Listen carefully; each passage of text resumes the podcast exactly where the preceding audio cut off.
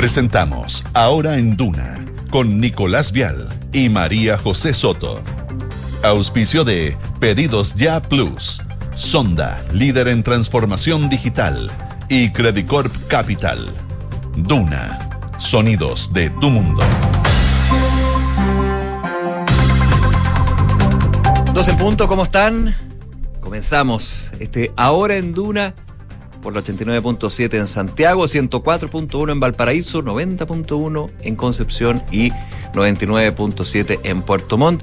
En esta jornada con muchísimas noticias del ámbito nacional, pero también internacional. María José Soto, ¿cómo estás? Bien, ¿y tú? Bien, pues. Oye, pendientes de. Oye, que ha sido una mañana, ha sido una semana bien dura, la verdad, que no termina. Y estamos a jueves. Bueno, estamos a jueves y estamos. Capitán, estamos a, miércoles, a jueves. Y estamos pendientes de Reino Unido, claramente, porque la familia real británica está en alerta por la salud de Isabel II. Eh, Sus hijos ya están viajando eh, a Balmoral, donde estaba la, casa donde, de veraneo. El Palacio de Verano. El Palacio de Verano, donde. Bueno, la casa el Palacio de Verano, donde ella estaba viviendo, ya lleva harto tiempo y eh, bueno, en general está todo el mundo pendiente de su condición de salud. La última declaración que hacían sus doctores era que estaban preocupados por su deterioro, así que ahí vamos a estar pendientes de eh, quienes también se están trasladando eh, a, la, a, la, a la zona. De hecho, se habla un poco de de que viajaban a Escocia Harry y Meghan. Según ahora estábamos viendo en The Guardian, parece que se quedan en Londres. Eh, los duques de Sussex, de Sussex, estaban ahí haciendo otras actividades y finalmente eh, se van a quedar ahí. Suspendieron todas sus actividades. Kate, esposa de William, va a permanecer en Windsor con sus hijos. Están todos a la expectativa, un poco pendientes de lo que va a pasar con Isabel II, de 96 años, que eh, este año cumplió 70 años en el trono. Está ahora bajo supervisión médica después de eh, haber ayer cancelado un compromiso oficial. Claro, eh, un escueto comunicado del Palacio de Buckingham y distintas señales que de alguna manera van aumentando la, la, preocupación justamente por el estado de salud de la reina Isabel II. Vamos a estar actualizando esa información internacional, pero también, José, hay temas nacionales que vamos a estar abordando lo que está sucediendo en el centro de la capital, bien complejo, dos buses quemados, manifestaciones en la calzada norte de la Alameda, reuniones en el Ministerio de Educación entre las autoridades de esa cartera y representantes de los estudiantes secundarios y eh, también los problemas en el metro que ya se estaban dando el día de ayer.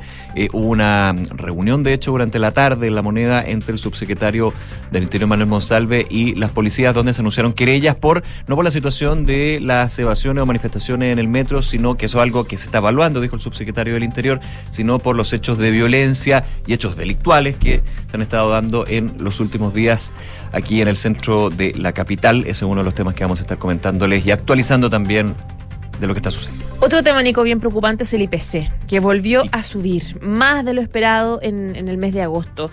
La inflación en Chile ya alcanza su mayor nivel en 30 años, según el INE. Este dato inflacionario del octavo mes del año estuvo impulsado por alzas en el transporte, en los alimentos, en las bebidas no alcohólicas, claro, y en alimentos como, por ejemplo, como, eh, como las carnes, bebidas y también de transporte. Les vamos a contar detalles de este cálculo. Y eh, en materia internacional más bien vamos a estar hablando del Reino Unido. vamos a estar en eso. Vamos a estar en, eso, sí. Reino Unido. Reporte sanitario, por supuesto, y eh, lo que es, no sé si hablar del día después, pero de todas maneras lo que son los análisis y reaccione un poco la hoja de ruta que se está definiendo desde el Congreso Nacional, también desde el gobierno con respecto al proceso constitucional. Ayer en la tarde hubo una reunión, confusión al principio por dónde iba a ser la reunión, en la Biblioteca del Congreso, después en el Senado, en la Comisión de Constitución. Bueno, independiente de eso, que no fue fácil al principio, eh, se retoman las conversaciones entre eh, el Congreso el Ejecutivo, los partidos políticos para ir definiendo los bordes, los márgenes, cómo se va a seguir este proceso constitucional, con, cuál mecanismo, con cuáles mecanismos, con qué regla. Eh, se retoma, de hecho, el lunes en la mañana en la sede del Congreso Nacional en Santiago, pero también ya hay análisis de parte de distintas figuras políticas sobre lo que ya está acordado, lo que podría generar algo de, de complicaciones y también algunas expectativas sobre, bueno, si hay una nueva convención constitucional que tiene que pasar por una reforma ahí en el Congreso, eso es bien relevante, cuando habría que ir a votar de nuevo. Ahí los tiempos hay algunos que son bastante más ambiciosos y otros que dicen tranquilo. Tomémonos tiempo. Tomémonos, no, no, no vayamos con prisa, pero sí no hagamos pausa en esto. Oye, y como siempre, tenemos pregunta del día para que participen con nosotros y voten en nuestras redes sociales. El gobierno se creyó por desórdenes y violencia en las manifestaciones convocadas por estudiantes. ¿Qué te parece esta iniciativa, esta decisión del gobierno? Te dejamos tres alternativas. Excelente, es insuficiente o no resuelve nada. Vota con nosotros. Enrique Llávar, ¿cómo está usted? Bien, ¿y ustedes? En este lluvioso día en Santiago y también en distintos puntos de la zona centro-sur del país, ¿ah? y el Así sur. es. Hay que decirlo, eh, un detalle que también es bueno, bueno, todos lo notaron evidentemente. ¿Se dieron cuenta la gente que estaba lloviendo? Se dieron. Eh, nevas. No, no. agua, agua lluvia, en, me, me cuentan en San Carlos de Apoquindo, sector Claro. precordillera. Agua nieve. Agua nieve, agua lluvia es una tontera Sí. lo que acabo de decir, perdón. Pero ha sido una semana de, muy bonito, de vi poca una- neurona. Vi unas fotos Agua de, de gente que estaba allá en el sector de San Carlos de Apoquindo y caían los copos de nieve con la forma de los copos de nieve, que yo pensé que era solo un dibujo, pero efectivamente son así. Mira qué bueno, ¿eh? Así que, por suerte entre la ropa. bueno, vamos con los titulares. Vamos.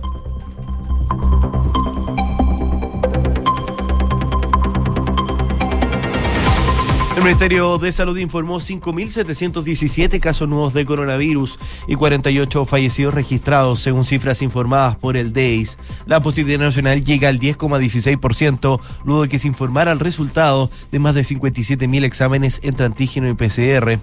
En cuanto a camas críticas disponibles, estas llegan hoy a 286 habilitadas a nivel nacional. El Instituto Nacional de Estadísticas informó que el índice de precios al consumidor subió un 1,2% en el mes de agosto, llevando el dato anualizado a superar el 14% por primera vez en 30 años.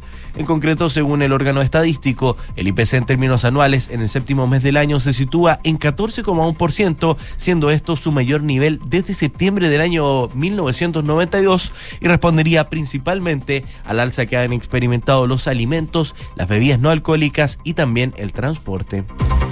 El ex convencional del Partido Socialista, Ricardo Montero, asumió hoy como jefe de gabinete de la nueva ministra del Interior, Carolina Tobá. Recordemos que Montero fue uno de los 155 integrantes de la Convención Constitucional que redactó en el plazo de un año una propuesta de nueva Carta Magna y que fue rechazada. También Montero tiene experiencia en el cargo, y que fue jefe de gabinete durante el segundo gobierno de Michelle Bachelet en las carteras de Defensa e Interior. Presidente del Senado, Álvaro Elizalde, y de la Cámara de Diputados, Raúl Soto, hicieron un positivo balance de las primeras reuniones entre los jefes de los partidos parlamentarios para diseñar un itinerario de un nuevo proceso constituyente.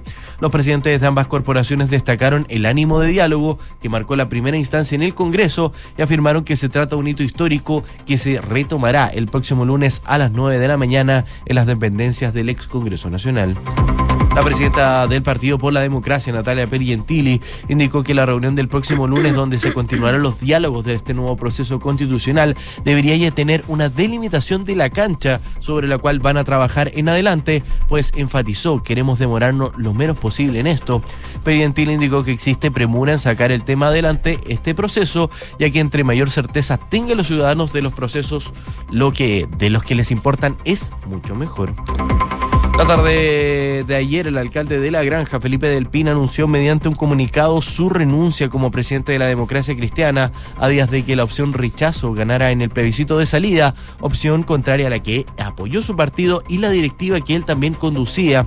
Junto a estos 600 militantes de la Falange enviaron una carta al partido donde pidieron la renuncia completa de la directiva, a lo que la vicepresidenta y senadora de la tienda, Yanna Proboste, indicó que la mesa no renunciará al mandato por la cual fue elegida. Hoy se registra una nueva jornada de manifestaciones de estudiantes en el centro de Santiago, donde Metro ya cerró las estaciones Los Héroes y está abierta solo para hacer combinación. Junto a esto, el tren capitalino informa del cierre de la estación La Moneda y Santa Isabel por desórdenes generados al exterior de ellas. En tanto, Carabineros informa también que dos buses del Transantiago terminaron incendiados en las cercanías del Instituto Nacional Barros Arana. Y expectación total hay en el Reino Unido luego de que los médicos de la reina Isabel II se mostraran preocupados por su estado de salud. En ese sentido, la recién asumida primera ministra británica Liz Truss indicó que el país entero está profundamente preocupado por las noticias que llegan del Palacio de Buckingham. En medio de toda esta expectación, la familia real se ha movilizado en masa al castillo de Balmoral, en Escocia, donde se encuentra la reina y donde existe información no confirmada que la monarca estaría agonizando. Y una nueva delegación de congresistas estadounidenses llegó a Taiwán para una visita de dos días en la que se reunirá con la presidenta de esa isla. El grupo aterrizó la noche del miércoles en Taipei y está encabezado por la congresista demócrata Stephanie Murphy. Su llegada supone la sexta visita de una delegación estadounidense a la isla en poco más de un mes y se enmarca entre las tensiones que ha marcado China con el archipiélago.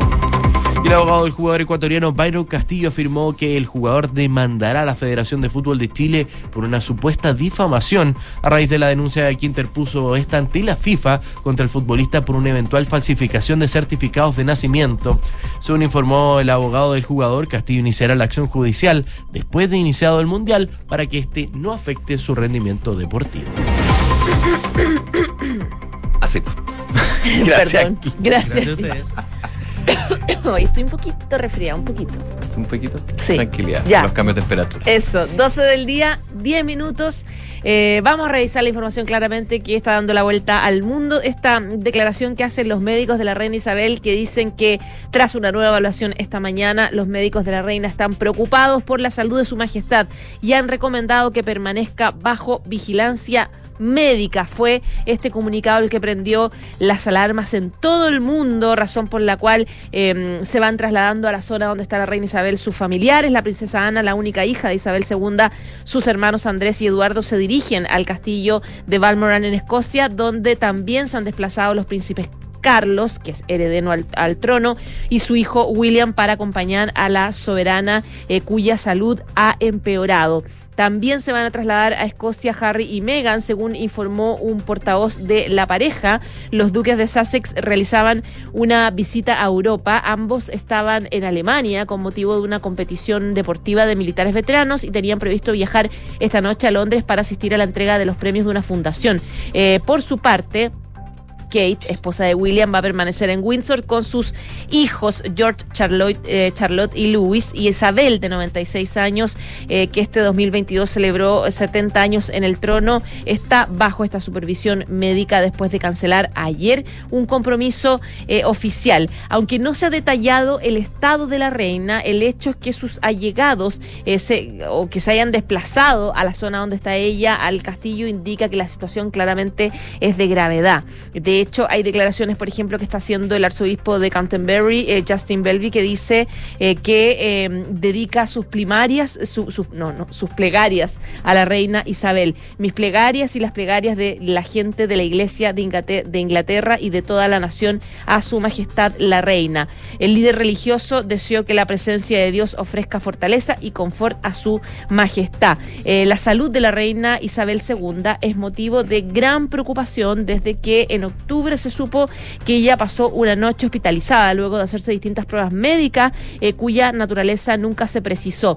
Ella ha reducido muy considerablemente su agenda, sus apariciones eh, de hecho en público son cada vez más escasas. En junio en Reino Unido ella celebró el alto jubileo de platino, el 70 aniversario de su llegada al trono y la reina estuvo prácticamente ausente de todas las celebraciones, apareció solamente eh, dos veces, muy poquito en el Palacio de Buckingham para saludar a las miles de personas que estaban ahí reunidas. Unas semanas después participaba en actos públicos, pero siempre muy controlados, muy, muy poquitos, por lo tanto el mensaje respecto de su eh, mala salud, digamos, debido a su edad, ya era bien, bien evidente en el último tiempo.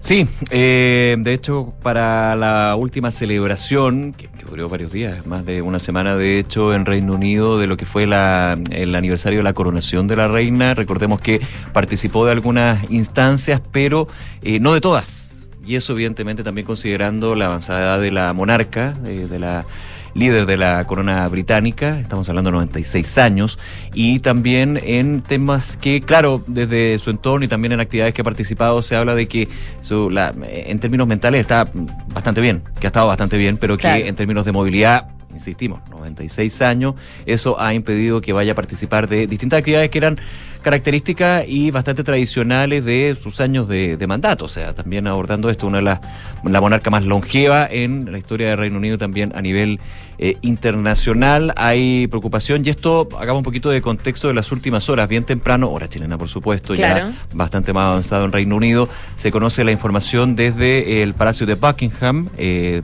un comunicado muy escueto, dos párrafos donde se habla de un estado de preocupación por parte de un, un chequeo que hacen los médicos y esto se ve de alguna manera eh, en términos de señales amplificado por otros elementos. Primero, la información que se empieza a conocer de que los hijos, en, primera instancia el príncipe Carlos, llega al eh, Palacio de Balmoral, ahí en Escocia, donde está la reina Isabel II. Luego también eh, la llegada de otros miembros de la familia real y viaje también de parte también de la familia real británica y eso de alguna manera da algunos indicios de que es una preocupación bastante más latente de lo que está sucediendo. Pero más que lo que pueda decir yo, mejor alguien que está ahí. po. Exactamente. Está ahí en Reino Unido nuestra querida Consuelo Saavedra, que ya la escucho ahí pasando el tanto de océanos. ¿Cómo estás, Consuelo? Hola, Consuelo. Hola, ¿Cómo te va? pensé que estaba calladita acá. ¿Cómo están? No, no, pero mejor, porque así yo tenía claro que ya estabas con nosotros. Eh, cuéntanos un poquito cómo, cómo se está viviendo ahí en Reino Unido, porque se habla de preocupación. De hecho, entiendo que ya en el Palacio de Buckingham ha llegado, aparte de toda la prensa nacional e internacional, muchísima gente y eh, por sobre todo hay protocolos, hay una estrategia de hace mucho tiempo que en caso de que haya un desenlace en términos de esta situación, eh, se activan eh, varios temas bien protocolares y tradicionales en Reino Unido. Em, bueno, está lloviendo, así que eh, en honor a la verdad, no hay tanta gente. Ya, Em, perfecto. además, la- la gran mayoría de las personas sabe que la reina está en Balmoral, Claro. está en Escocia, en, en Aberdeen. Em, el- e- evidentemente, el Palacio de Buckingham, el Palacio de Windsor, también que era donde ella eh, estaba viviendo hace un buen tiempo, aquí bastante, bastante cerca de, de Londres. Estaba pasando el verano en, en Escocia. Em, la gran mayoría de las personas eh, sabe que ella está en Escocia, pero eh, evidentemente que Buckingham es eh, un lugar turístico muy importante en la ciudad de Londres y es un lugar casi como de peregrinación, eh, ¿verdad? Turística en, eh, en la ciudad. eh, y, y hay evidentemente equipos periodísticos instalados, pero no vamos a decir que el tiempo está acompañando. Llueve bastante en este, mm, en este minuto. Eh, ¿Qué sabemos? No mucho más de lo que aparece evidentemente por, eh, por la prensa. Esto se, se supo como pasado el mediodía de, de- del Reino Unido, que eh, se la había evaluado en la mañana, como, como ustedes decían, y que los doctores estaban preocupados y que le iban a tener eh, bajo supervisión, pero que la reina estaba, y usan un término que no sé cómo lo han traducido ustedes, pero comfortable. Claro, Yo cómoda. como que Como estaba cómoda. tranquila. Tran- Yo también, eh, claro, aquí que se interpretó como cómoda, pero entendiendo comodidad como tranquila, digamos, en ese en Algo- ese estatus. Claro. Y básicamente lo que se plantea es que no, mm, no la moverían de ahí. Claro. ¿Qué sucedió? Eh, si es que, qué fue exactamente lo que pasó. Sabemos que la última vez fue el día martes en que, en que se la vio, donde tuvo eh, la, la- la despedida de Boris Johnson Claro. y la llegada de Liz Truss, ¿verdad? Em, que, imagínate, está desde Churchill, 70 años se Son- celebraron este año. Son como 15 primeros ministros que 15. han pasado. 15 O con Liz Truss. Con Liz Truss. Primeros ministros y primeras ministras. Y eh, todo muy protocolar en el sentido de que nadie, eh, nadie especula. Eh, es muy impresionante el, el protocolo de cobertura de los medios, acá no solo de la BBC, en general de todos los medios. Muy respetuosos. Nadie pone los temas como es el funeral, como Claro, o sea, lo que podría pasar después, cómo es, digamos. Que uno, lo, está que uno lo está preguntando eso leyendo en por, con la, minuto. por la prensa internacional, digamos. Ya se habla mucho, se está, está, hay literatura ya que está escrita en todos los medios internacionales sobre la operación Puente de Londres, digamos, lo que, lo que está preparado hace años. Que sería la, la operación unicornio. Sí, pues cambia, Claro. porque está en Escocia. Es verdad. Cambia. Depende eh, si es que estaba en Sandringham, que es otra de sus residencias, eh, tiene, tiene otro nombre. eh, entonces, en este caso sería la operación eh, Unicornio. A lo largo de los años se han filtrado varios documentos. El último que yo encontré es de mm, este año que lo consiguió un medio de comunicación que se llama Político. Y eh, Político tiene un artículo eh, largo con em, todo el protocolo y cómo son las acciones de gobierno fundamentalmente y cómo, y cómo se vinculan a, eh, a la muerte de la monarca. Y em, son 10 días desde que muere. El día que muere es el día D. Se supone, esto es un documento que lo publicaron en septiembre del año pasado, quizás haya ha habido actualizaciones, qué sé yo, pero es lo más reciente que pude encontrar. No sé si ustedes han encontrado eh, otro eh, en qué sé yo, ahí en, en el reporteo buscando por internet. Em, pero el día en que muere es el día eh, de em, cosas Sí. que debieran suceder. ¿Perdón? Sí, eso mismo. Eso, eso es lo que encontramos más o menos. Lo del el día D y, y lo que empieza como el día D más uno, día D más dos. Exactamente.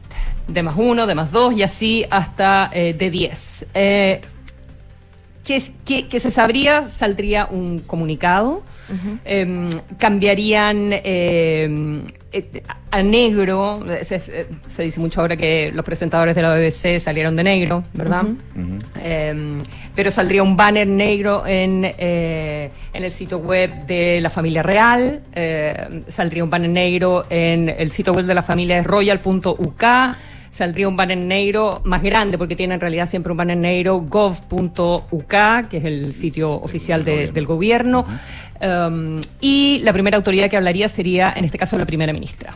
¿ya? Y se supone que en el día D, pero también depende de la hora, por eso Sí, la- claro. la, verdad es que no sé si se sigue exactamente el protocolo, hablaría el eh, Carlos, el príncipe Carlos.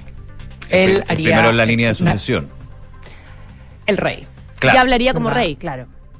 No hablaría como ¿No? rey, porque, punto. o sea, se supone que es al tiro, pero eh, hay algo protocolar que ocurre en el día D más uno, tengo entendido, que se reúne como un, un council especial y el Accession Council que se reunirá en el día eh, D más uno, eh, al día siguiente de que, Sí. de que muera la reina, si es que es hoy o no, no sabemos, la verdad. Se reúne supuestamente a las 10 de la mañana, ¿ya?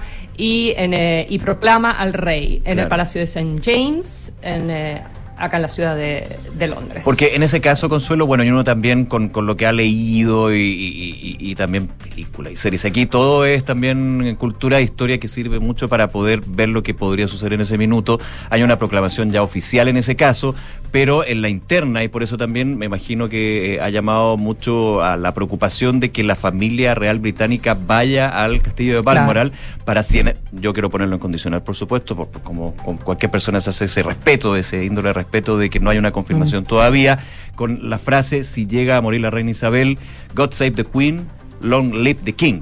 Cuando ya de alguna manera en el fuero interno se hace una sucesión. Ahí tiene que pasar obviamente por estos días, 10 días y una cosa bastante más oficial, digamos.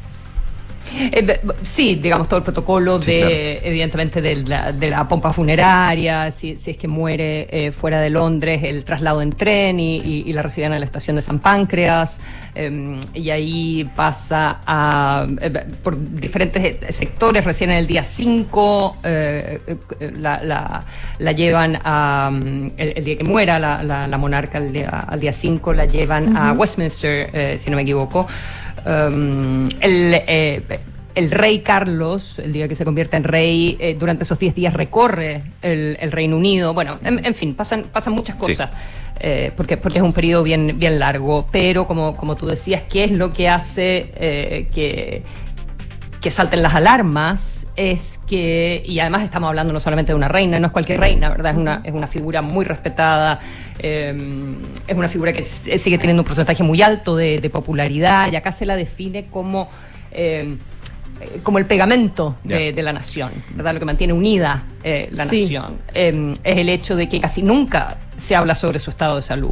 Eh, se sabía que tenía ciertos problemas de movilidad, pero es una mujer que ha tenido muy buena salud toda su vida, prácticamente nunca va al hospital, se habla, no sé, parece que tuvo una vez algo, una gastroenteritis o algo así, pero nunca ha ido al hospital, muy sana. eh, eh, sobrevivió a su marido, ¿verdad? Que murió el año eh, 21, sobrevivió, un, co- eh, tuvo COVID, eh, Tuvo no COVID. hace mucho. Sí, ¿verdad? un par de meses. Hace algunos ¿Consuelo? meses. Sí, es que quería preguntarte por eso. En medio de una crisis importante que está viviendo Reino Unido, con crisis política con la caída de Boris Johnson, con una crisis económica eh, tremenda por la guerra de Ucrania, incertidumbre, ¿qué coletazo crees tú que genera en la ciudadanía eh, la mm, e- eventual partida de la reina? Eh, te lo pregunto por esta sensación un poco de orfandad, el peso también que le toca en ese sentido a Liz Truss. ¿Cuál es la evaluación que haces por ahí? Es bien temprano para hacerse esa, mm, esa pregunta, así que voy a especular un poco por el hecho que uno vive acá y lee más sobre estos temas y conversa más sobre estos temas, pero no, no, no soy una experta ni. Pero lo que tú ves eh, ahí, digamos, la- menos. la pero hoy temperatura. día. eh, eh, Claro, uno, uno tiene la temperatura y lo, y lo que escucha y, y, en fin, uno está más como expuesto a, a esos temas. Eh, a ver, la reina eh, es alguien muy querido, ya muy respetado, incluso independiente eh, de la discusión de si algún día esto debiera evolucionar a una república, A una de si tiene que seguir siendo una monarquía o no. Ella es muy querida y eso lo vimos en eh, los 70 años de reinado que se celebraron. Ahora en el verano de acá, en el mes de junio, ¿verdad? El jubileo de platino. Y la estaba llena la ciudad, la gente hacía fiestas, la gente hacía eh, comidas en la calle, cel- celebrando a la reina. Y uno dice, qué impresionante que en el siglo XXI ocurra, ocurra eso, eh, ¿verdad?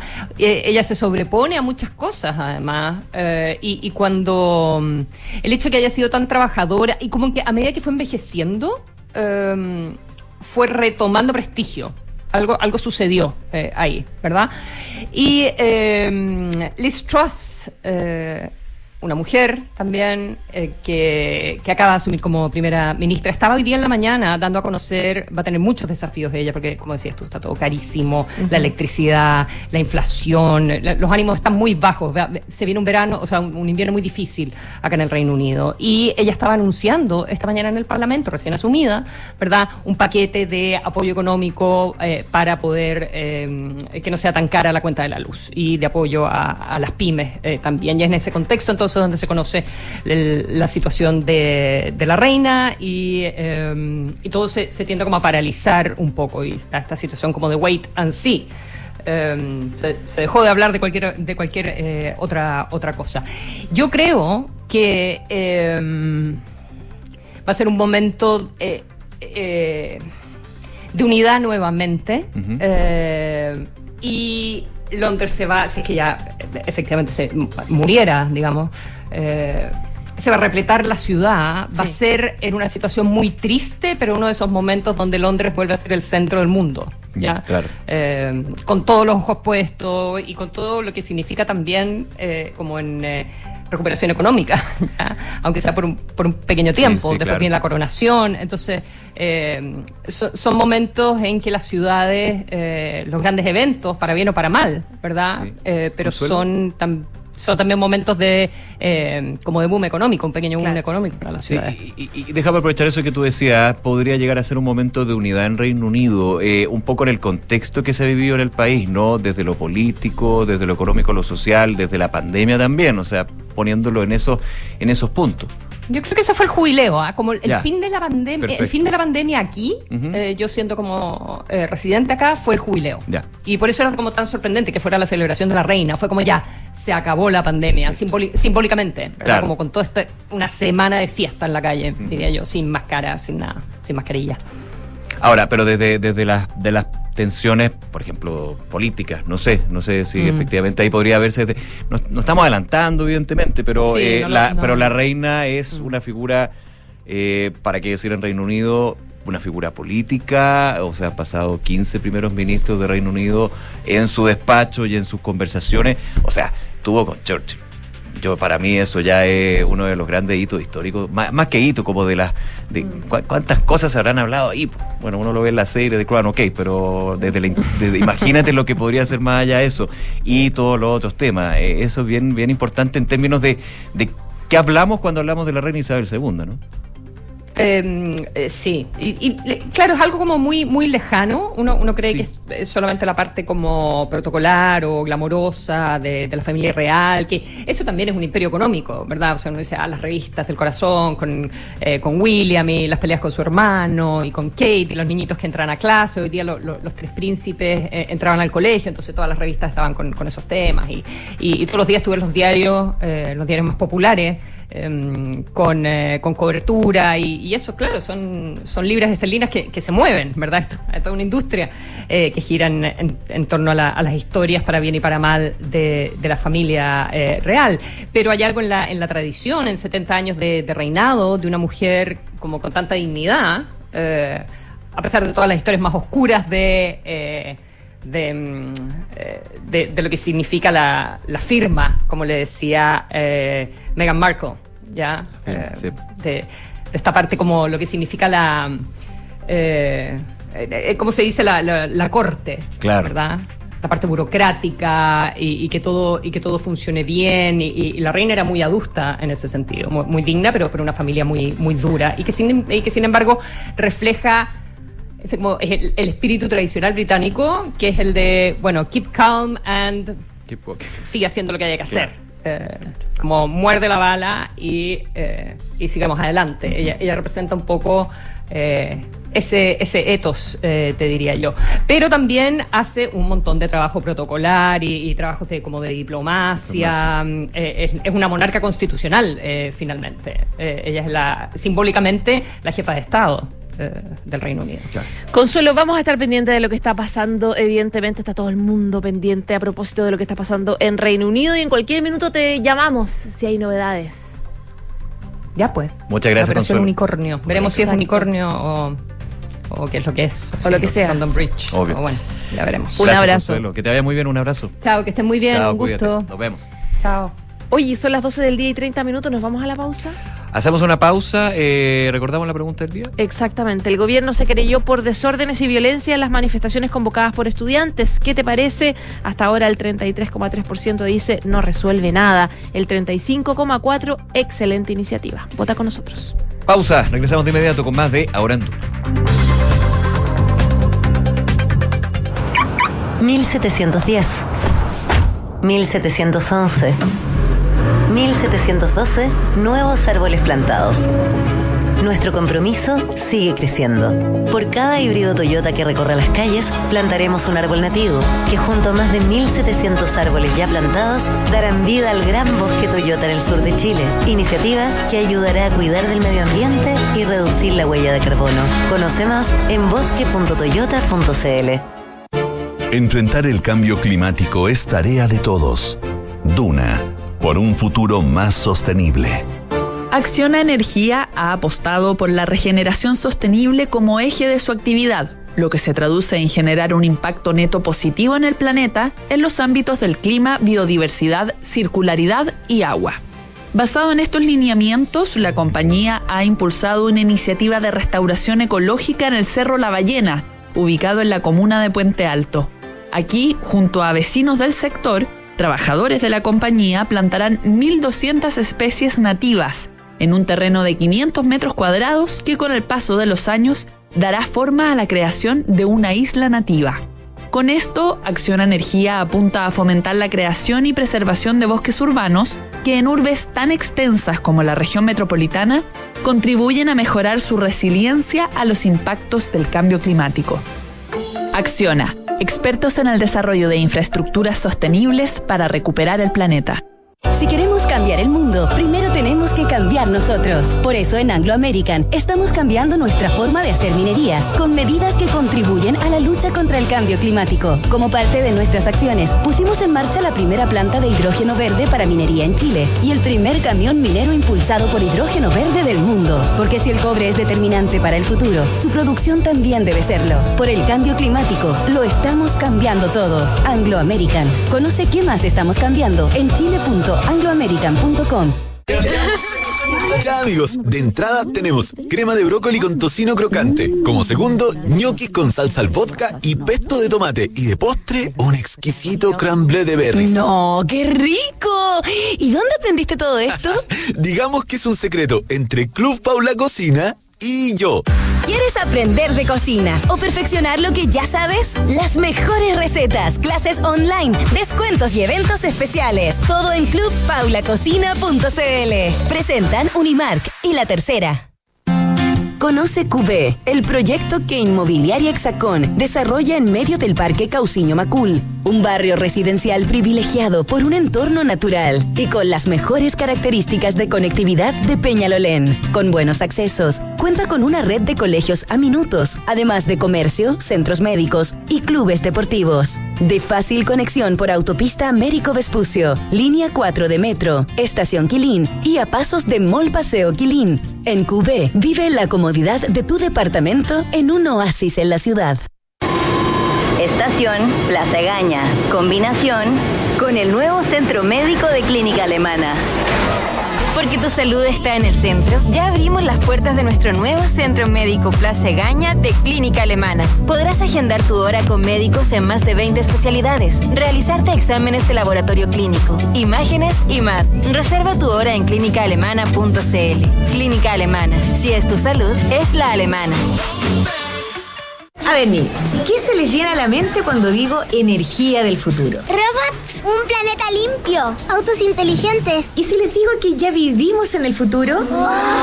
Ya podemos hacer cosas increíbles, ¿ah? Como movernos en un transporte público 100% eléctrico. Gracias a la innovación impulsada por Enel, Chile está en camino a construir ciudades más inteligentes y eficientes. ¿Qué les parece? En Enel trabajamos hoy para el Chile del mañana, aportando con medios de transporte limpios y respetuosos con nuestro planeta. Enel. 12 de la tarde con 35 minutos. Estamos en Ahora en Duna y es momento del deporte, los deportes, las novedades. Ya está con nosotros, como siempre, la experta Francesca Ravizza. ¿Cómo están? ¿Bien tú? Expectante, igual que ustedes, Preocupado. Preocupada. Sí.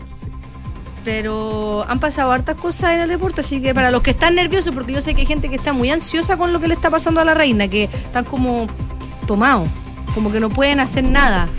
Conozco gente, conozco gente que está así y yo les voy a traer noticias para eh, calmar un poco ese- ese- Esa ansiedad. esa ansiedad. Ar- Arturo Vidal, Arturo Vidal hizo historia porque ayer alcanzó la final de la Copa Libertadores. Jugó, fue, fue titular en la victoria ante Vélez que partieron perdiendo 1-0. Después, y después re- remontaron y finalmente en la global ganaron 6-1 y marcó dos hitos Arturo Vidal. Ya. El primer hito fue que se convierte en el primer chileno en alcanzar la final de la Copa Libertadores y la Copa Sudamericana, porque el 2006 con Colo Colo jugaron la final de la Copa Sudamericana ante Atlas de México que perdieron. Y ahora con la final de la Copa Libertadores ningún chileno antes ha conseguido esto. Y En un equipo extranjero. no, pues ningún, ningún chileno ha alcanzado la final de la Libertadores y de la Sudamericana. Ah, las dos. Las, Las dos. las ah, dos. ya, ya, ya, perfecto. Ahora Y se, entiendo, perdón. y se suma a otro hito. Yo ayer me, me confundí y Arturo Vidal sí jugó una final de Champions que fue de la Juventus con el Barcelona y finalmente el Barcelona le ganó la a la Juve. El año 2015. Ya. Así que además se convierte en el primer chileno en alcanzar la final de la Champions, de la Libertadores y de la Copa Sudamericana. Esperemos que ahora en la final de la Copa Libertadores logre romper esta, esta mala racha de finales eh, por equipo y pueda quedarse con la Copa Libertadores, que sería su tercer título con Nebol, porque recordemos que tiene las dos Copas América. Este sería el primer título de, de clubes. Ayer también, eh, Carlos Alcaraz, el tenista Carlitos español, Alcaraz. Carlitos, llamado a ser, pero la gran renovación del tenis, algunos lo comparan con Rafael Nadal, a él no le gusta esa comparación por dos razones. ¿Por qué, Ra- por qué es Carlos Alcaraz? Dice él, yo quiero ser Carlos Alcaraz, y porque le gusta mucho más el juego de Roger Federer. Así que no le, no le Pues a gusta, gusto. eh, no le gusta esa comparación. Y ayer marcaron un hito en, en- el partido contra el italiano Yannick Sinner, otra, otra promesa del, tenis internacional, porque se convirtieron en el segundo partido que más ha durado en el US Open, superando a, eh, al que tenía Nicolás Massú con eh, Sargis Sargisán en el 2004. El partido de Massú con Sargisán jugaron en la segunda ronda del US Open y duró 5 horas 9 minutos. El de ayer duró 5 horas 15 minutos. 5 horas 15. Bueno, sácame los 15, 5 horas. Yo con 3 horas estoy muerta. con, una, con, una, con una ya, con una y media.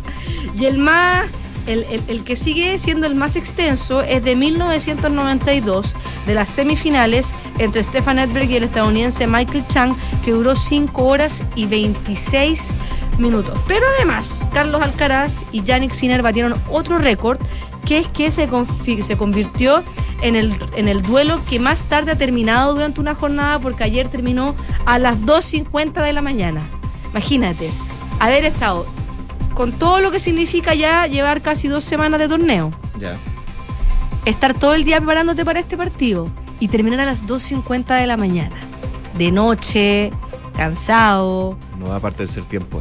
No existe en el tenis. No, es que sí existe un tercer tiempo, ¿Hay un tercer tiempo? pero no, es- no es amistoso, es fisio, Ah, masaje. Claro. Entonces, yo creo que debe haber llegado a su hotel a las cuatro y media de la mañana, 5 de la mañana, para recuperarse y mañana ya tiene la semifinal. Y mañana la tenemos. Mañana tiene la, la semifinal.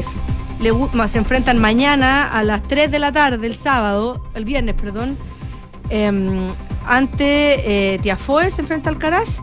Y la otra semifinal es de Karen Kachanov con Casper Ruud. Carlos Alcaraz, si, si gana el US Open, va a ser el jugador más joven en ganarlo. Podría convertirse en el número uno del mundo sin necesariamente ganar el US Open si es que gana la semifinal y el, otro finalista es Karen Kachanov. Si es que el finalista es Casper Ruud, es Casper Ruud, el noruego, tiene que ganar el US Open para poder ser número uno del mundo. Esas son la- la- las matemáticas por los puntos del ATP. Hoy día también hay tenis, hay tenis femenino. A las 7 de la tarde juega García con Jabeur, que es la primera eh, tenista africana en alcanzar las semifinales del US Open. Y también a las 8 y cuarto juega Ia Swiatek, la número uno del mundo, con Zabalenka. También tremendo, tremendo partido. Y también, en poquito ratito más, empieza la fase de grupos de la Europa League. El segundo torneo de, de clubes más importante de Europa, antes conocido como la Copa UEFA, y que este año trae varias novedades porque Cristiano Ronaldo vuelve después de 20 años a este torneo. Ni siquiera se sabía si iba a ser titular con el Manchester United hoy día. Lo dijo el técnico, la primera vez que él jugó fue con el Sporting Lisboa, ahora vuelve con... Estaba Con el medio Manchester- fuera Cristiano Ronaldo del Manchester, pero bueno. ahí- ¿Cómo? Estaba medio fuera.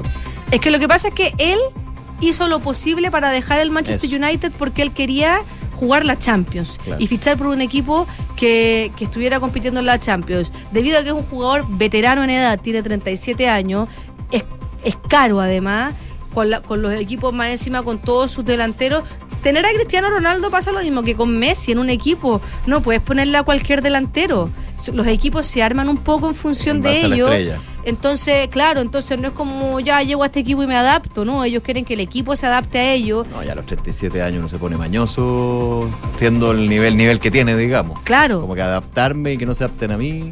Juega también Claudio Bravo, va a ser titular Claudio Bravo con el Betis, el Betis es cuarto favorito para quedarse con, con este con este título, va a estar muy entretenido porque también juega la Lazio, son equipos que han ganado y han estado en situaciones importantes en la Champions, juega la Roma, juega el Ajax, entonces, no, el Ajax no, perdón, me equivoqué.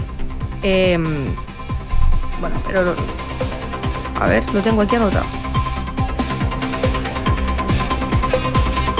El Eindhoven, el PSV. Ya, Ese también equipo. Así que ahora a las 12.45 parten los, los partidos de la Europa League. Un equipo, un torneo que es súper entretenido. A veces uno como que queda obnubilado con la Champions, pero la Europa League es muy, muy entretenida, sin las pretensiones de la Champions y con jugadores muy aguerridos porque muchas veces es la ventana que tienen para que los vea el resto de Europa. Así que es muy, muy entretenido. Bien, Fran. Que estés Gracias, bien. Fran. Que estés Cuídate. bien. Que te vaya muy bien. Cuídense, chao. 12 de la tarde con 43 minutos. Ya, volvamos a Reino Unido y en realidad yo los quiero, estaba revisando la prensa del mundo, cómo está haciendo esta cobertura de la salud compleja de la reina Isabel. Por ejemplo, The Guardian dice, la salud de la reina, la familia real se reúne en Balmoral en medio de la preocupación por la monarca y distintas eh, informaciones respecto de eso. Hace, por ejemplo, la BBC 1 suspendió ya su horario regular y tiene transmisión especial. Los líderes británicos envían mensajes de apoyo y el Poder Legislativo anula también eh, parte de sus actividades. The Washington Post en Estados Unidos dice la familia de la reina Isabel II se reúne en el castillo donde ella estaba viviendo en las últimas semanas mientras los médicos están controlando su salud. Eh, y se habla también de las declaraciones que hace Biden informando también sobre su preocupación de eh, la salud de la reina. El país de España dice los médicos expresan su profunda preocupación por la salud de la reina Isabel y habla de, eh, por ejemplo, notas al aledaña. Eh, de Carlos de Inglaterra a Guillermo y Enrique, la familia real se reúne en Balmoral. Es parte de las declaraciones que, eh, de las publicaciones que hace la prensa del mundo, por ejemplo, o Globo de Brasil.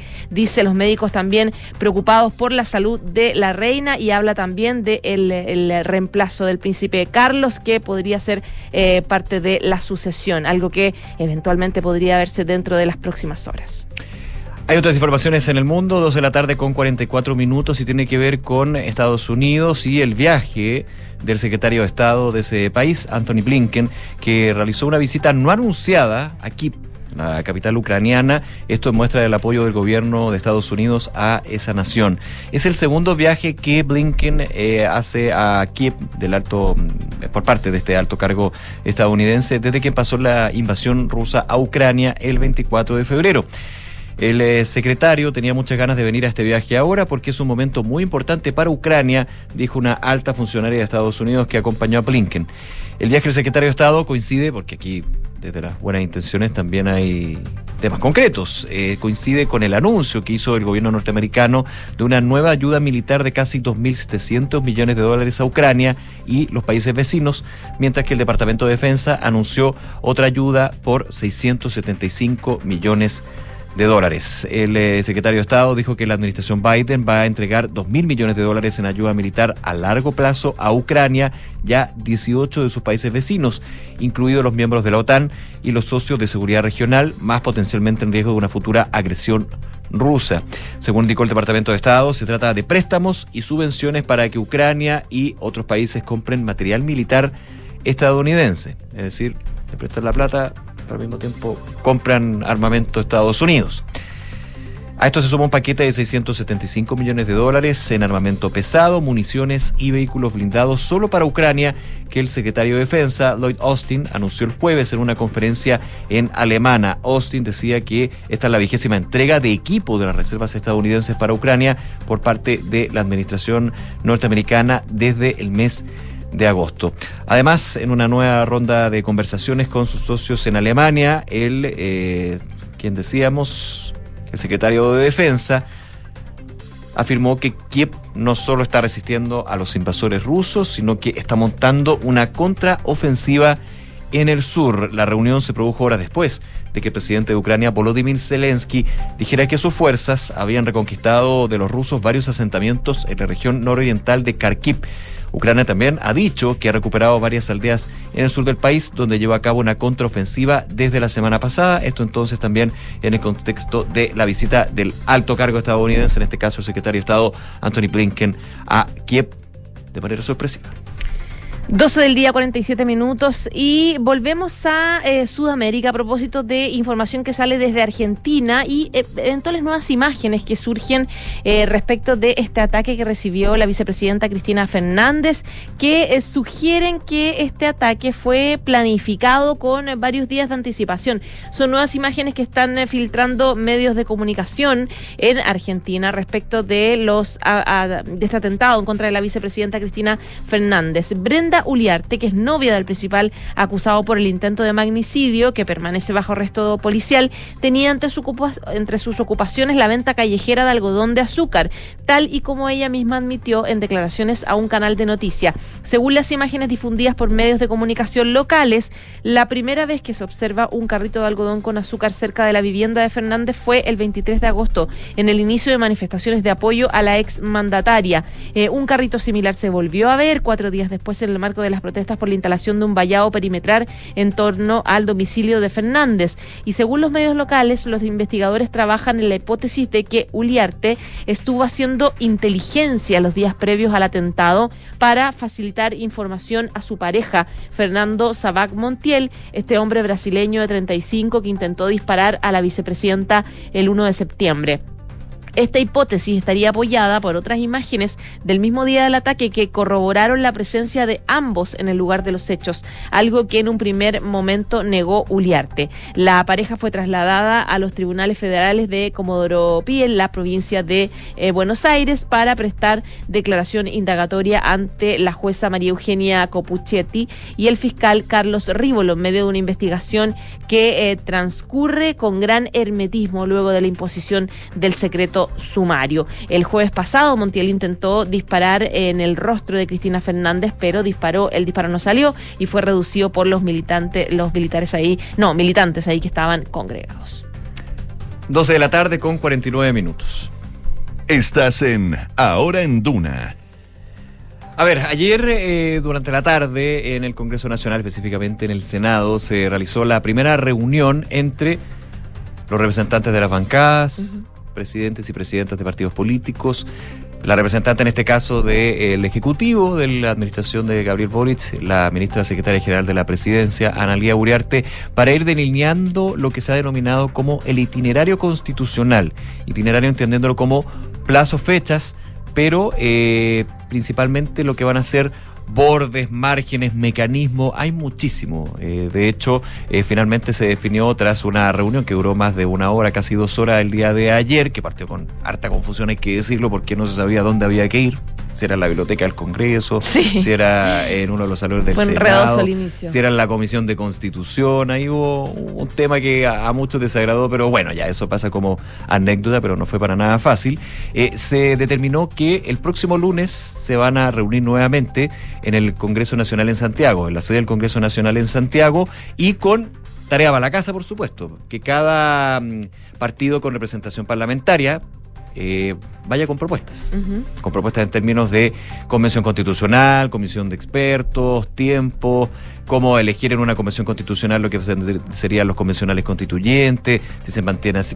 Todo esto está en plena conversación, así que se va a llegar el lunes y ahí obviamente se va a ir eh, conversando. Eh, es bien relevante en ese caso, José, lo que decía la misma ministra de las Express, que el gobierno va a participar, pero va a estar ahí como acompañando el proceso más que interviniendo o dando opiniones, porque finalmente esto va a radicar en el Congreso Nacional, en la Cámara de Diputadas y Diputados, y en el Senado, entendiendo que cualquier nuevo paso que se haga va a tener que eh, ser votado en su minuto por reformas constitucionales. Eso es bien importante decirlo.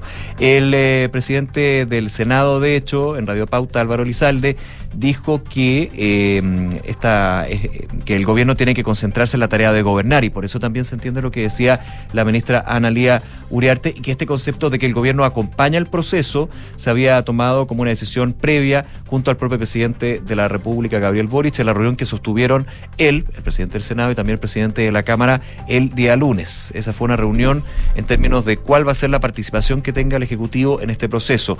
Él decía porque tiene que concentrarse en la tarea de gobernar, que implica abordar demandas tan urgentes como las son las vinculadas a la situación económica y a la seguridad, así como también impulsar su programa de transformaciones para enfrentar las desigualdades y erradicar los abusos. Sin embargo, el senador Elizalde dijo que eso no significa que el gobierno, el presidente, no esté interesado en el proceso constituyente. Al contrario, dijo, está muy interesado, pero entiendo que esto se va a resolver con un acuerdo de las fuerzas políticas. El senador socialista reveló también que todavía falta para llegar a un acuerdo, por lo que se van a reunir, como yo decía, este lunes a las 9 de la mañana en la sede del Congreso Nacional en Santiago con el fin de escuchar a otras fuerzas, organizaciones de la sociedad civil, organizaciones sociales, con el objeto de establecer un acuerdo lo más amplio posible y apuntando a que la ciudadanía tiene que ser protagonista eh, en un tiempo acotado y para transmitir certezas y que permita un éxito del proceso constituyente, tomando lecciones de lo acontecido el domingo y por tanto generando un mecanismo que permita promover un diálogo inclusivo, un diálogo incluyente. Este punto del diálogo inclusivo se ha tomado con muchísima fuerza desde el domingo en la noche, en las declaraciones que entregó el presidente Boric, en también eh, reacciones por parte de las fuerzas políticas del oficialismo y también de la oposición, así que son unos puntos bien claves que van a estar dentro de esta conversación. 12 del día, 53 minutos, seguimos revisando noticias. Vamos a novedades en la macrozona sur a propósito del caso Grolmus. Se acogió a trámite una querella presentada por el gobierno regional por ley antiterrorista. Tal como se había anunciado, esta semana el gobernador regional del Biobío, Rodrigo Díaz, con sus hijas, eh, no, con, perdón, con las hijas de Carlos Grolmus, víctima de los graves hechos de violencia registrados el pasado 29 de agosto en Contulmo, presentaron una querella invocando eh, delitos de carácter terrorista que fue acogida por el juzgado de garantía de Cañete. Eh, según dijo, se están eh, muy agradecidos por la disposición que tomó el juzgado porque somos un gobierno, dijo regional, que intenta hacer las cosas con seriedad.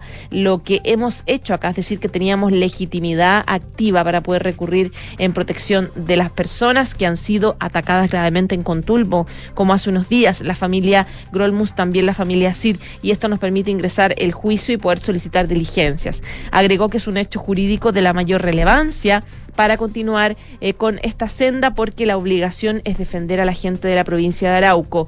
El abogado Marcelo Villena, quien estuvo a cargo de llevar adelante esta acción judicial, dijo que esto es un primer avance en la gestión que se ha encomendado, que es instar por la buena investigación de los hechos graves que motivan la interposición de una querella y que llevaron al gobernador regional y a algunos de los familiares de las víctimas a ejercer esta acción. El profesional añadió que espera que pueda determinarse a quienes tienen intervención en los hechos y calificar los eh, estos hechos conforme a la normativa de la ley antiterrorista, que es la que ha sido el fundamento que dice hemos plasmado en la querella que se ingresó.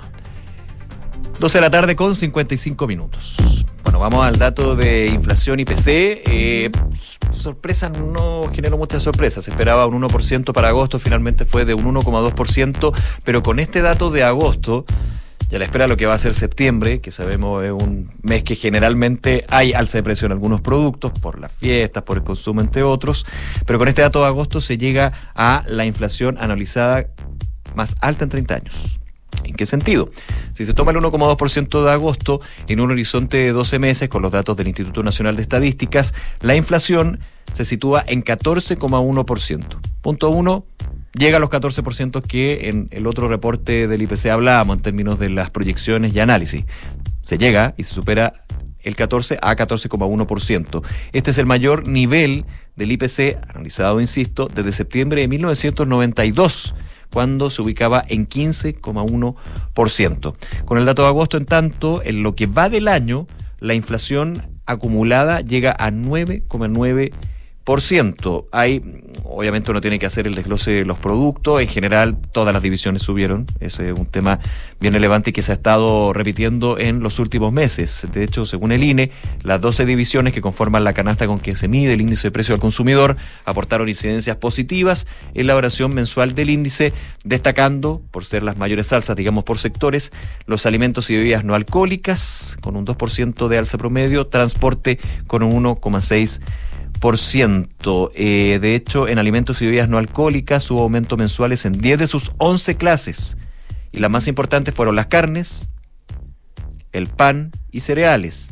Eh, de hecho, de los 76 productos que componen esta división, alimentos y bebidas no alcohólicas, muy importante en términos del componente del IPC, 59 presentaron alzas en sus precios, siendo la más relevante la carne de vacuno con un alza promedio de 3,6%. En transporte también hubo eh, alzas importantes que tiene que ver con los precios de las bencinas, del petróleo. Buena noticia ayer, muchos dirán, bueno, pero no bajó nada.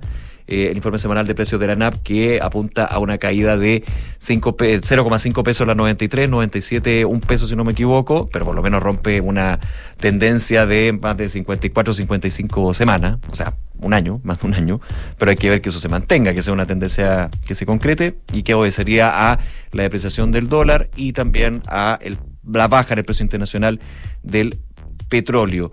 Eh, fíjate que es bueno ir viendo qué pasa justamente con el tipo de cambio, con el dólar a esta hora, está cayendo nuevamente. 6 pesos con 85 centavos, 0,77% a la baja, llegando a 878 pesos con 40 centavos. Claramente, un poco de análisis, después vamos a estar con información privilegiada para ver la reacción de los mercados ante este dato de inflación y también qué subyace. Eh, si uno suma el dato de hoy de 1,2% de agosto, anualizado 14,1%, y toma también lo que fue el informe política monetaria, las proyecciones que entregó el informe y también las declaraciones de la presidenta del Consejo del Banco Central, Rosana Costa, en el Senado, la situación va a seguir siendo muy compleja y aún más compleja. Esto en un escenario de presiones inflacionarias que se mantienen. De hecho, la proyección del IPOM de septiembre es que este año el IPC cierra en un 12%. O sea, ya estamos en un 14. Así que, así que ojalá termine bajando un poquito, digamos. Pero eso hay que verlo también en los precios de los productos y en las distintas divisiones. Oye, solamente quería agregar a propósito de los datos de inflación de hoy, eh, declaraciones del ministro de Economía a propósito de lo mismo, su preocupación respecto de eh, esta alza sostenida del índice de los precios al consumidor y eh, él decía que es importante apoyar fuertemente a las familias, tener una política fiscal responsable y política económica de largo plazo que permita aumentar el crecimiento potencial del país. Grau dijo también que en los próximos días se va a presentar una agenda pro inversión y agregó que también se está trabajando para tener medidas que impulsen la productividad. Ambas líneas de trabajo incluirían cerca de dos tercios de las propuestas entregadas por la Sociedad de Fomento Fabril, la SOFOFA, este año y por medio de un documento que elaboró el gremio, según detalló el propio ministro. Es una agenda pro inversión en lo que trata de eh, generar incentivos más fa- favorables para aumentar la inversión en el corto plazo y que se gatillen estos proyectos que ya están listos, que pasaron a tramitación ambiental y los permisos sectoriales que están ya para invertir. El ministro Grau destacó que tras eh, un encuentro que tuvo con representantes de empresas de distintos tamaños y de los trabajadores, luego del plebiscito existiría un buen ánimo para trabajar en temas como la inversión y la productividad. Claro, las declaraciones del ministro de Economía ante estos datos del IPC del INE, el informe de política monetaria y también un tema súper preocupante porque precios que van a seguir altos hasta el 2024, eso es lo que proyecta el IPOM del Banco Central, obviamente siempre siendo analizado y actualizado, pero así son las cosas en la fotografía de hoy y la proyección de mañana. Y la preocupación con respecto al próximo año, porque recordemos, se aumentó la proyección de crecimiento para este 2022, pero 2023 se mira eh, y se profundiza lo que es la expectativa de una recesión que podría llegar a una caída de 1,5%. Una de la tarde. En punto. En punto. Sí. ¿Nos vamos a la pausa? Vamos. Pero antes, la pregunta del día. El gobierno se creyó por desórdenes y violencia en manifestaciones convocadas por estudiantes. ¿Qué te parece? Hasta ahora el 33,3% dice no resuelve nada, el 35,2% es insuficiente y el 31% excelente decisión. Hacemos una pausa, ya regresamos con más de Ahora en Dura. Pedidos ya es más plus que nunca. Descubre ahora el increíble programa de beneficios que tenemos para ti. No te pierdas todos los días envío gratis en todas las marcas seleccionadas, descuentos exclusivos y mucho más. Dale más plus a todos tus pedidos. Súmate a Pedidos ya Plus. Disponible en Santiago, Serena, Viña del Mar, Concón, Reñaca, Chillán, Concepción, Los Ángeles y Temuco. Infórmese sobre los términos y condiciones en el sitio web o la aplicación de Pedidos ya. Credicorp Capital tiene el agrado de invitarlos a la próxima versión de nuestro evento Investor Conference 2022, donde analizaremos la actualidad de los mercados regionales junto a los líderes de la industria financiera. Nos reuniremos virtualmente el próximo 21 y 22 de septiembre. Los invitamos a registrarse en creditcorpcapitalconference.com, donde encontrarán toda la información necesaria del evento. Te esperamos este 21 y 22 de septiembre. En Sonda, trabajamos para que disfrutes tu vida, impulsando la innovación y el desarrollo de soluciones que acompañen la transformación digital de las organizaciones de hoy. Cuenta tú también con el respaldo, agilidad y eficiencia del líder en transformación digital de la región. Conócenos en sonda.com. Porque en Sonda trabajamos para que disfrutes tu vida. Sonda. Make it easy. Disfruta septiembre en la red de parques urbanos de Parquemet. ¿Ya conoces el Parque Huachuraba? Visítanos de martes a domingo y festivos, de 6 a 19.30 horas. Y recuerda, en Parquemet somos un lugar libre de humo, por lo que no está permitido hacer asados ni encender fuego. Denuncia al 1466 e infórmate en parquemet.cl. Escucha este buen consejo. Da un paso sin complicarte por el pie. Así es, porque ahora en Ingebec Inmobiliaria te ayudan a comprar un departamento con entrega inmediata pagando el pie hasta en 48 cuotas sin intereses. Lo mejor es que al ser con entrega inmediata, puedes ponerlo al tiro en arriendo y así comenzar a capitalizar tu inversión desde ya. ¿Qué esperas? Ingebec Inmobiliaria. Tu inversión, nuestro compromiso. CB Galería es un espacio de espíritu amplio en Vitacura, donde podrás encontrar seis de los más honderos restaurantes de Santiago. Galerías de arte con exposiciones que invitan a ser descubiertas, vanguardistas tiendas de diseño y decoración, una chocolatería premium, una pastelería boutique y servicios bancarios y de turismo. En CB Galería conviven el arte, la gastronomía, la arquitectura, la botánica y el diseño, que fluyen en una experiencia que te invita al ocio recreativo. Alonso de Córdoba 4355 Vitacura, www.cbgalería.cl. Carlos Paraguirre. Cuando se titula el regalón, lo mejor es sentir el pecho inflado de orgullo. Pero cuando la inflación se siente en los bolsillos, lo mejor es el Fondo Scotia Deuda a Corto Plazo UF, porque en escenarios de inflación te ayuda a invertir en instrumentos principalmente denominados en UF. No te pide monto mínimo y todo 100% digital. No te des más vueltas. Conoce esta y otras alternativas en Scotia Fondos. Infórmese de las características esenciales de la inversión en fondos mutuos establecidas en sus reglamentos internos y scotiabankchile.cl. Infórmese sobre la garantía estatal de los depósitos en su banco o en cmfchile.cl. Marca registrada de The Bank of Nova Scotia. Utilizada bajo licencia.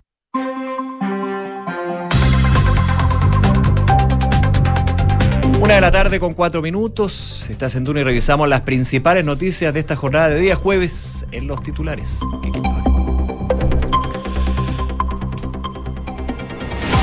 El juzgado de garantía de Cañeta acogió la querella por ley antiterrorista que interpuso el gobernador regional del Bío Bío y las hijas de Carlos Cruzmus, quien recibió un violento ataque hace unos días en la comuna de Contulmo.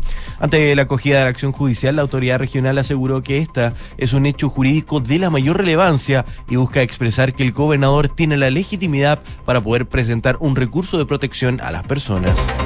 El alcalde de Recoleta, Daniel Jadwe, criticó nuevamente al gobierno del presidente Gabriel Boric, indicando que la derrota en el plebiscito constitucional de la opción apruebo se dio porque el Ejecutivo cambió su relato y no cumplió con sus compromisos de campaña.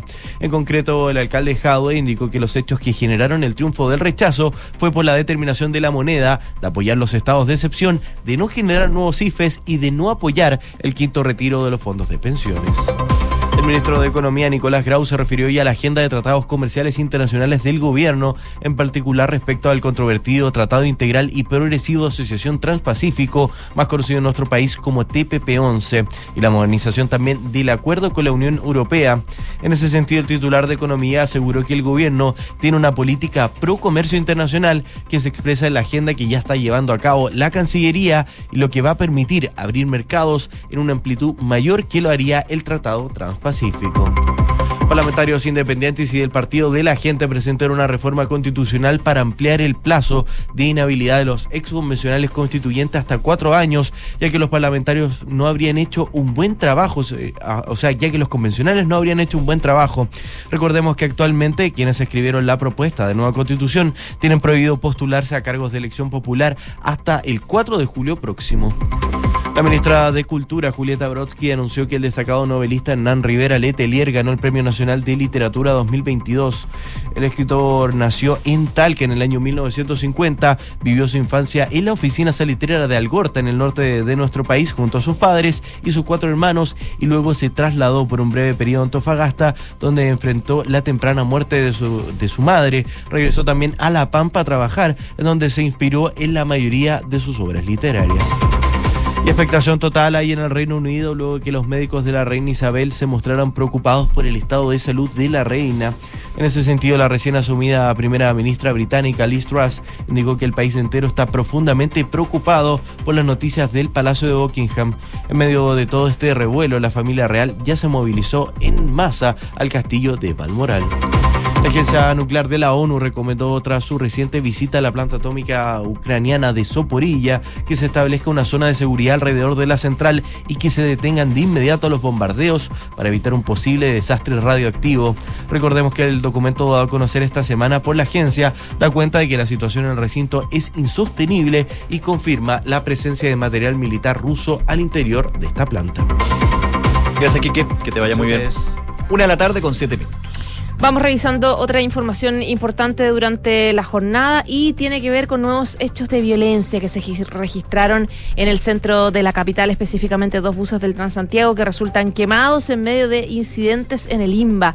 Una columna de humo negro apreciable desde, desde varios puntos de la ciudad se reportaba en redes sociales esta mañana. Eh, la situación se eh, debió por un incendio de dos micros del sistema de transporte público Transantiago, un bus de acercamiento y un bus oruga troncal en la intersección de Patricio Lynch con San Pablo.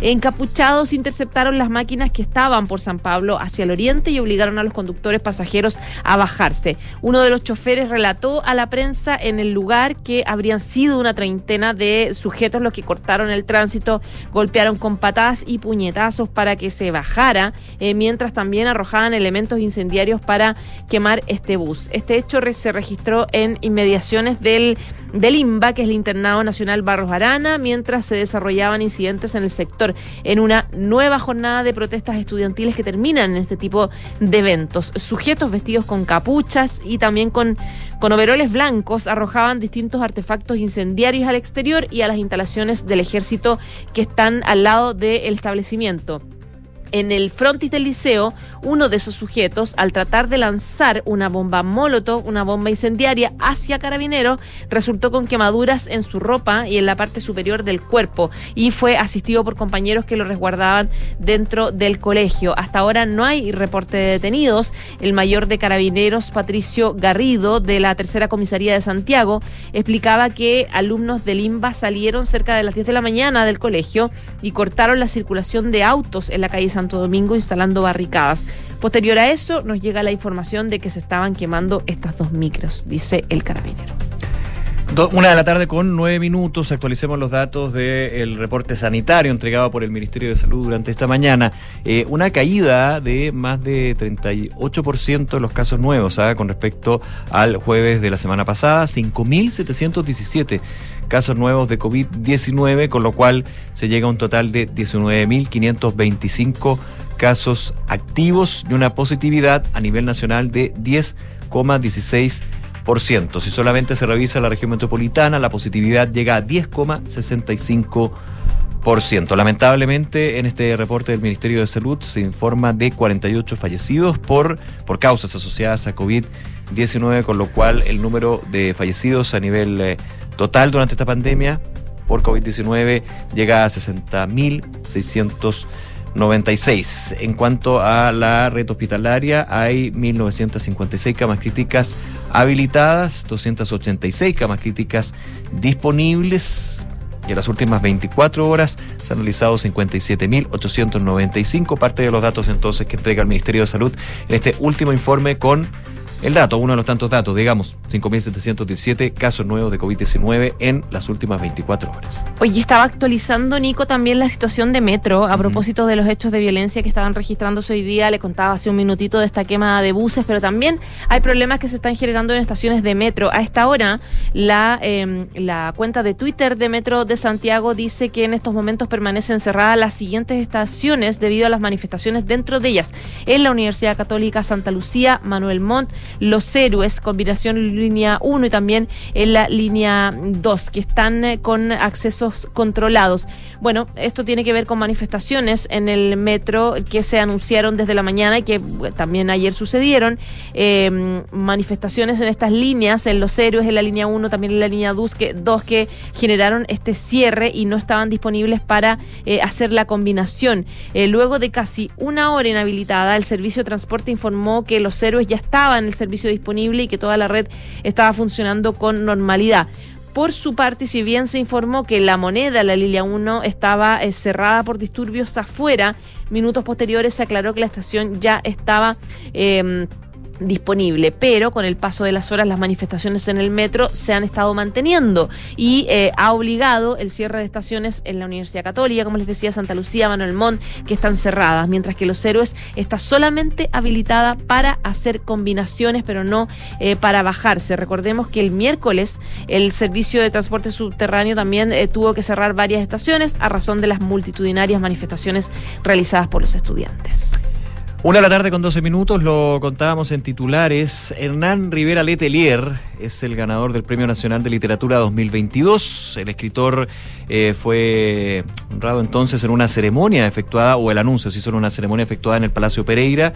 Eh, el Ministerio de las Culturas, las Artes y el Patrimonio hace este anuncio, el galardón, uno de los más esperados en el ámbito de la cultura y el más antiguo, de hecho el primero se entregó en 1942, tuvo un jurado compuesto por la ministra de las Culturas, Julieta Brodsky, la rectora de la Universidad de Chile, Rosa Debes, María Eugenia Góngora, representante de la Academia Chilena de la Lengua, Elisa Araya, rectora de la Universidad Metropolitana de Ciencias de la Educación, en representación del Consejo de Rectores, entre otros. De acuerdo a la ley número 19.169 que rige la entrega de los premios nacionales, varios en este caso, Rivera Letelier obtiene un diploma, una suma única ascendente a 6.500.000 pesos y una pensión vitalicia mensual equivalente a 20 unidades tributarias mensuales, unos 1.888.000 pesos aproximadamente.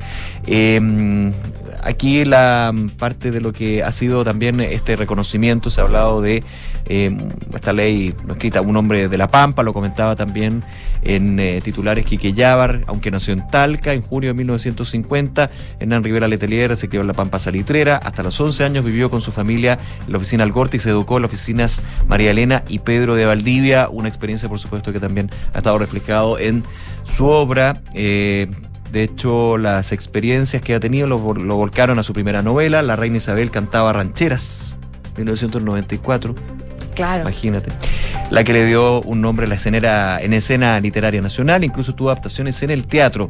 Otros títulos de la obra, Hernán Rivera Letelier, Himno del Ángel Parado en una Pata, en 96. Los trenes se van al purgatorio, en el año 2000. Santa María de las Flores Negras, el 2002 en donde se introduce la historia de la matanza de la Escuela Santa María de Iquique en el año 1907. Rivera Letelier fue postulado en cinco ocasiones a este premio antes de conseguirlo, también incursionado en el formato del cuento, con publicaciones como Cuentos Breves y Cuescos de Brevas, y también en la poesía con el libro Poemas y Pomadas de 1987. Entonces, en realidad, Rivera Letelier, quien es el eh, galardonado por el Premio Nacional de Literatura 2022, anunciado esta mañana por el jurado y el Ministerio de las Culturas, las Artes y el Patrimonio.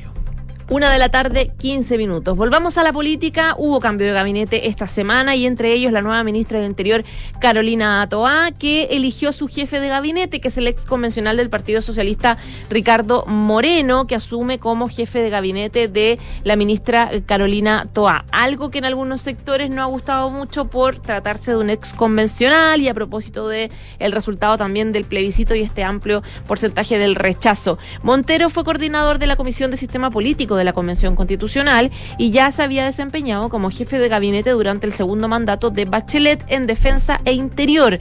Y desde su mismo partido surgieron voces críticas a este nombramiento debido a que las debido a las medidas tomadas en el órgano constituyente respecto al estado de excepción en la propuesta, la cual finalmente fue rechazada el domingo. Eh, creía que era una broma, dice el senador socialista Fidel Espinosa, dice una broma de mal gusto, pero ya es inaceptable no entender absolutamente nada. Ayer fue la ministra Anaría Uliarte a hablar con nosotros y en menos 24 horas nos, nos aplican esta estocada, dice, porque querer colocar a esos mismos señores que le hicieron tanto daño al país eh, con la construcción del texto constitucional desde el odio, desde la, rabia, desde la rabia y el resentimiento, no es posible, dijo el parlamentario. Además reclamó que... em, que se preguntaba él cuáles fueron los aportes que hizo Montero en la Convención Constitucional en el tema de la macrozona sur, que Chile averigüe qué fue lo que planteó en esas temáticas, decía el parlamentario muy molesto de las filas del, del, PS por este nombramiento. Ahora, la verdad es que hay que decir que dentro del Partido Socialista eh, hay hartas felicitaciones que se han hecho al rol que tuvieron los convencionales de socialistas durante la convención, que muchas veces trataron de calmar los ánimos, ¿te acuerdas, eh, Nico? De tenían un rol bien de consenso en general eh, los parlamentarios socialistas en la convención constitucional, entre ellos Montero, que trataban de ser un puente entre distintos sectores, más de izquierda, independientes, con los de derecha, etcétera, y poder eh, avanzar en, en algunas de, la- de las medidas que logró la, la convención constitucional, que finalmente fueron rechazadas todas, pero sí tuvieron un, un- un rol los socialistas ahí de consenso, socialista. el colectivo socialista que se llamaban así, de consenso en general para, para lograr avances que, bueno, al final eh, terminaron rechazándose todo. Sí, de hecho el Partido la Gente estaba planteando un proyecto para, dentro de las críticas, digamos, eh, para la inhabilitar en cuatro años a quienes hayan estado en la Convención Constitucional a cargos públicos. Ahí hay un tema, por supuesto, que eh, genera discusión. De todas maneras, eh, se confirma entonces el nuevo jefe de gabinete de la nueva ministra del Interior.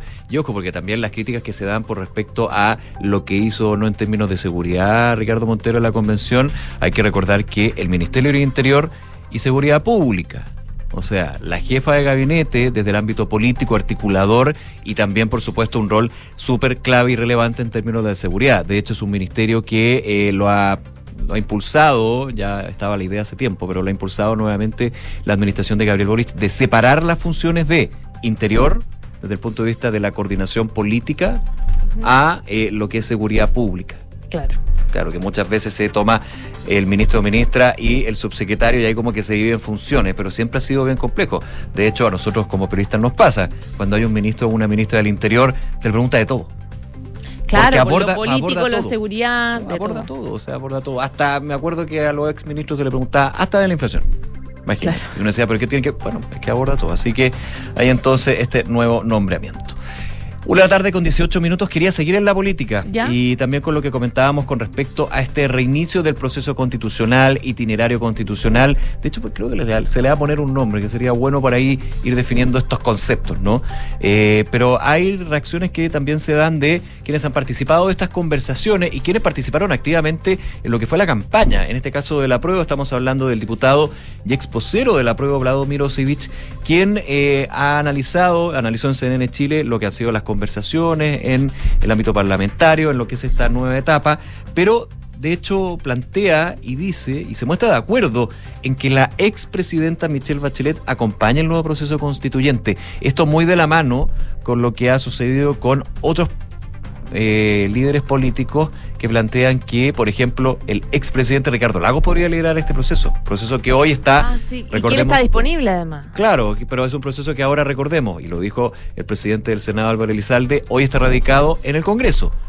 Pero luego hay que ver cuál va a ser el mecanismo que se opte en la discusión en el Congreso justamente sobre esto. Eh, Vlado Mirosevich apunta a la figura de la excomisionada para los derechos humanos de la ONU, Michelle Bachelet, y expresidente de la República.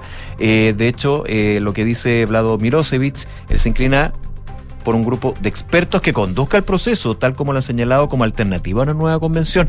Ojo con esto, ¿ah? porque hay que ver qué se va definiendo. No está completamente mm, saldado el mecanismo una convención constitucional, una nueva convención constitucional, una convención constitucional con un consejo asesor de expertos, una comisión de expertos. Hay, hay una conversación ahí que va a ser bien interesante y que muchos dicen hay que tomarla con, con, con, calma. Si bien advirtió respecto a que no tengan poder vinculante, Vladimir Mirosevich dijo, pero que sí recomienden y acompañen todo el proceso de inicio a fin este grupo de expertos que dice Vlado Mirosevich. Estamos de acuerdo con un consejo paralelo de compañía del órgano eléctrico electo democráticamente, es decir, convención más consejo de expertos, pero justamente que recomienden y acompañen todo el proceso, que no tenga un poder vinculante, y ahí también está la discusión sobre esta fórmula. Bueno, pero si finalmente tienes un consejo asesor, los convencionales pueden no tomar las recomendaciones del Consejo Asesor. Bueno, eso es lo que se va a conversar. Incluso algunos, yo decía, como el expresidente Ricardo Lagos, ya han mostrado su interés en colaborar. Es algo que se tiene que discutir, podría ser él y muchos más. La figura de Michelle Bachelet, dice Vlado Mirosevich, también puede ser un rostro. Ella tuvo también una experiencia de proceso constituyente en su gobierno que produjo un texto que me parece que puede ser un buen punto de partida. Además, el eh, diputado Mirosevich dijo que hay que tomar con cautela esto, dado que se debe buscar la mayor amplitud posible, que sean designados, pero con la mayor amplitud posible, porque los expertos también tienen una cierta mirada de la sociedad, no son 100% neutrales. El ex de la prueba apuntó, además, a comenzar en una hoja en blanco. ¿Te acuerdas tú la discusión de la hoja en blanco cuando iniciaba la Convención Constitucional? claro Claro, que habían sectores que decían, no, pues esto no tiene que ser en hoja en blanco, y otros sectores que decían, sí, tiene que ser en hoja en blanco, como que de alguna manera uno toma el pulso y se dio vuelta esto. Los que antes decían no hoja en blanco, ahora sí. Los que antes decían sí hoja en blanco, ahora no. Obviamente tomando lo que es el antecedente. Cuando se anda, habla de hoja en blanco o no, es tomar lo que es el texto propuesto que fue rechazado en, el plebiscito constitucional. ahí está el tema. Lo otro de la hoja en blanco iba más bien por la constitución vigente. Una de la tarde, 22 minutos, se nos acabó el tiempo, pero antes de irnos les contamos los resultados de la pregunta del día. El gobierno se creyó por desórdenes y violencia en manifestaciones convocadas por estudiantes. ¿Qué te parece? El 33,9 considera que no resuelve nada, el 32,1 es excelente. Mira. Segundo que me está cargando las Bueno, pensiones. puedes, puedes cargarla y te puedo y puedo decirles por mientras que el otro 33,9 dice Ah. que es insuficiente, el otro 33,9 que no resuelve nada y el 32,1 excelente. Mira. En Credit Corp Capital buscan ampliar tus horizontes, invierte internacionalmente de Estados Unidos que cuenta con un entorno regulatorio altamente desarrollado y reconocido a nivel global. Credit Corp Capital, aliados potenciando sus decisiones. La transformación digital de tu negocio nunca estuvo en mejores manos. En Sonda trabajan para que disfrutes tu vida innovando y desarrollando soluciones tecnológicas que mejoran y agilizan tus operaciones. Conócelos hoy, Sonda, Make It Easy. Ya nos vamos, viene Bárbara Espejo y por supuesto una nueva edición de Información Privilegiada. Chao, chao.